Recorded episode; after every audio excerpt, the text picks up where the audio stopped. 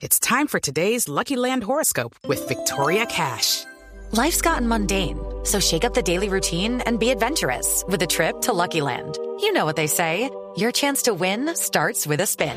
So go to LuckyLandSlots.com to play over 100 social casino-style games for free for your chance to redeem some serious prizes. Get lucky today at LuckyLandSlots.com. Available to players in the U.S., excluding Washington and Michigan. No purchase necessary. VGW Group. Void or prohibited by law. 18 plus. Terms and conditions apply. Bienvenidos al Radar en Blue Radio. days to go, Hillary Clinton trying to stay the course, telling supporters that they cannot be distracted by developments surrounding the FBI and her emails. With eight days to go, Friday's bombshell announcement in the investigation of Hillary Clinton's private email server has rocked the presidential campaign. Going to win the election? Namely, what kind of country are we going to be? What kind of opportunities will we provide for our citizens? What kind of rights will Americans have? Something happened recently where Justice Ginsburg uh, made some very, very inappropriate statements toward me and toward a tremendous number of people, many, many millions of people that I represent. made fun of me and I didn't know how to respond. He told me that I looked ugly. He said to me, Miss Piggy, Miss Housekeeping, Miss Eating Machine. I want to congratulate Hillary Clinton on making history as the presumptive Democratic nominee for President of the United States. The Democrats own Hillary Clinton. They made a huge mistake by nominating someone they know is a serial liar. And when you're a star, they let you do it. You can do anything. Demeaning, degrading, insulting, and assaulting women. He calls women ugly, disgusting, nasty all the time. Let's make America great again. I would build a great wall, and nobody builds walls better than me. Voting is how we express our values. And in this election, I'm casting my vote early for Hillary Clinton. And I urge you to vote early for Hillary too. El próximo martes se realizan en Estados Unidos las elecciones presidenciales para elegir al presidente número 45 en la historia de ese país. Las últimas encuestas muestran una competencia muy apretada, con una diferencia mínima a favor de la demócrata Hillary Clinton. Lo último desde Estados Unidos con Edwin Giraldo. Hola Ricardo, llegamos a la recta final de las elecciones presidenciales en Estados Unidos con mucha incertidumbre sobre el resultado final, pues durante el último mes escándalos relacionados con la campaña de la demócrata Hillary Clinton redujeron el amplio margen de favoritismo que gozó durante el otoño. Según la última encuesta sobre el voto popular realizada por The New York Times y la cadena CBS, Clinton tiene una ventaja de solo tres puntos porcentuales sobre el republicano Donald Trump. Este sondeo trae un detalle importante y es que 8 de cada 10 encuestados aseguraron sentirse disgustados con el tono de esta campaña y la mayoría cree que ningún candidato será capaz de unificar al país eh, después de esta elección controversial. Por eso ambas campañas se han dedicado a fortalecer sus bases electorales en los denominados estados indecisos, que serán los que resuelven este asunto el martes. Donald Trump pasó la mayoría de la semana en la Florida, en donde las encuestas lo tienen un punto por detrás de Clinton, según la consultora Real Clear Politics. Para Trump, el libreto es el mismo hasta el final, atacar a Clinton y pedirle a sus seguidores que no se abstengan de votar.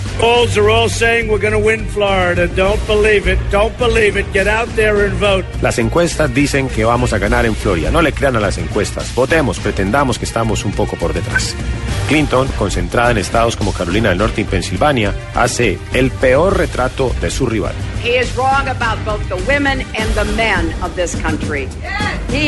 Él está equivocado con los hombres y mujeres de este país. Ya nos mostró quién es, ahora mostrémosle nosotros quiénes somos el próximo martes. Recordemos que en Estados Unidos se acude a un sistema electoral de democracia indirecta. En los 50 estados los votantes eligen a unos delegados electorales quienes, a su vez, acuden a una figura llamada colegio electoral y ellos son los que dictaminan quién es el presidente. Este complejo proceso se resuelve entendiendo que el presidente será quien complete primero 270 delegados electorales y para ello es necesario vencer en los denominados estados indecisos, en donde los votantes no se inclinan por una tradición histórica política. Las encuestas dicen que Trump tiene que ganar en prácticamente todos esos estados indecisos, que son 11. Es un escenario difícil, pero que no se puede descartar. En Washington para el radar, Edwin Giraldo. En Blue Radio, el análisis de los expertos. Estamos solamente a tres días de las elecciones presidenciales en los Estados Unidos, seguramente de las más reñidas en la historia y unas elecciones históricas por todo lo que representan y por lo que podría ocurrir. La llegada de la primera mujer a la Casa Blanca como presidenta o la llegada de un personaje que muchos consideran peligroso, un hombre muy polémico como es el republicano Donald Trump. El análisis de lo que significan estas elecciones lo queremos hacer con David Ayón. Él es un eh, experto que es asesor en Latino Decisions e, e integrante principal del Centro de Estudios de la Universidad de Loyola Marymount en Los Ángeles. Un hombre que es experto en ciencias políticas, en relaciones entre los Estados Unidos y América Latina y que tiene todo el bagaje para contarnos de qué estamos hablando cuando hablamos de estas elecciones del próximo martes. Profesora John, buenas tardes, gracias por estar con nosotros. Es un placer, buenas tardes. Profesora John, en Colombia hay expectativa, como la hay en todo el mundo, de cara a la jornada electoral en Estados Unidos el próximo martes. ¿Cómo podría usted definir lo que está pasando hoy según las encuestas y según lo que está ocurriendo en, eh, entre Hillary Clinton y Donald Trump? Bueno, hemos tenido tantas encuestas, algunas muy, muy encontradas con, con sus resultados y sus pronósticos. Parece, si uno toma el, promedio de, de, todas las encuestas, como lo hacen varias organizaciones de, de noticias, uh, Hillary Clinton mantiene una ventaja de varios puntos porcentuales. Eh, eso varía dependiendo eh, de los que están sumando todas las encuestas entre dos, tres o hasta cinco o seis puntos porcentuales. Es, es significativo. Antes tenía un margen mayor, eh, se ha estrechado la, la contienda y eso ha hecho a mucha gente muy nerviosa, ¿no? Y, y yo diría casi en todo el mundo. Pero parece que todavía sigue eh, con lo que se ya se, se, veía ver desde hace tiempo de que Hillary Clinton ha, ha de lograr eh, eh, ganar esta elección. Por ahora Hillary Clinton ganaría por muy estrecho margen. Pareciera que no están suficientemente animados los estadounidenses eh, de cara a la jornada del próximo martes. ¿Eso parece incidir en los resultados? Bueno, depende de cómo uno define eso de, de, qué tan entusiasmados. Por ejemplo, eh, la firma con que yo colaboro, Latino Decisions, hemos encontrado eh, con una encuesta que le llaman tracking, ¿no? Desde semanal, eh, desde un principio, desde principios de septiembre, los votantes latinos por lo menos nos dicen, nos han dicho consistentemente que están más entusiasmados, más motivados en esta elección que en la elección previa, la de 2012, cuando fue eh, reelegido el, el, presidente Obama. Y hemos visto muchas otras indicaciones de, eh, bueno, por un lado uno podría decir eh, que parecen ser mani manifestaciones de entusiasmo, o por el otro, eh, el, la ejecución eficiente, ¿no?, de, los esfuerzos de movilizar el voto. Por ejemplo, esto de votar de una manera temprana, es decir, antes del día de elección. Uno puede eh, con anticipación votar, por ejemplo, aquí yo estoy en el estado de California, desde fines de octubre y en muchos otros estados también. Y todo eso nos indica el hecho de que mucha más gente está votando antes eh, del día de elección. Eh, son, se podrían tomar como indicaciones de entusiasmo y de motivación. Profesora John, ¿qué pasaría, cuál sería el impacto, el efecto para las relaciones, sobre todo con América Latina, si llegara a ganar el próximo martes Donald Trump las elecciones a la presidencia de Estados Unidos? ¿Habría cambios de fondo, cambios suficientemente profundos? ¿Su discurso podría hacerse realidad? Bueno, eh, uno tendría que, empezar con lo que ha prometido repetidas veces, y este es un caso muy inusual, quizás único entre países eh, de, de, algún tamaño y de importancia y de peso en el, en el mundo, de que un candidato a la presidencia esté haciendo campaña con las promesas de provocar una crisis con el país vecino. Es, es efectivamente lo que ha prometido, lo que ofrece Trump con decir que um, va a construir un muro enorme, gigantesco, de una extensión eh, insólita en el mundo y que va a presionar a México, forzar a México que pague eh, el costo de ese muro, que va a deportar masivamente a millones de, migrantes indocumentados, que él eh, sacaría de Estados Unidos, es decir, Estados Unidos rechazaría el acuerdo de libre comercio que se conoce como NAFTA, el Tratado de Libre Comercio que se conoce en México y que im- impondría una, unas ah, tasas de tarifas eh, sobre las importaciones desde México de 30 o 35%.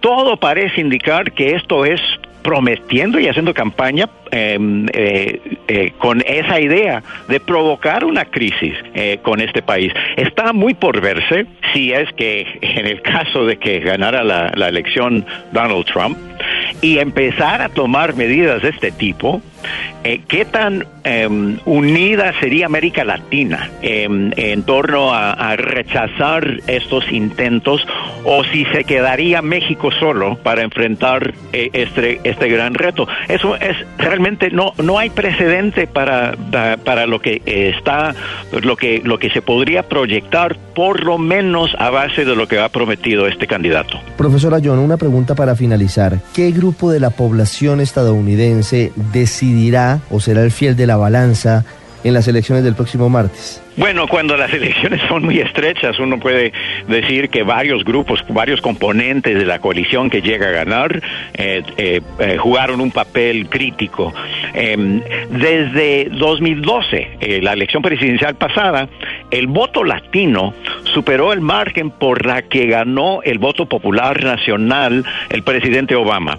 Eh, es decir, sin el voto latino, Obama no hubiera ganado el voto popular nacional en el 2012. Entonces, yo creo que viendo cómo van las cosas, Hillary Clinton ha de ganar esta elección más o menos con un margen similar al de Obama, pero en este caso el voto latino es mayor de lo que era hace cuatro años, eh, alrededor de cuatro millones más elegibles a votar. Hay una posibilidad que el voto latino llegue al 15 millones de votos, Em, eso supera el 12-13% de, del voto total.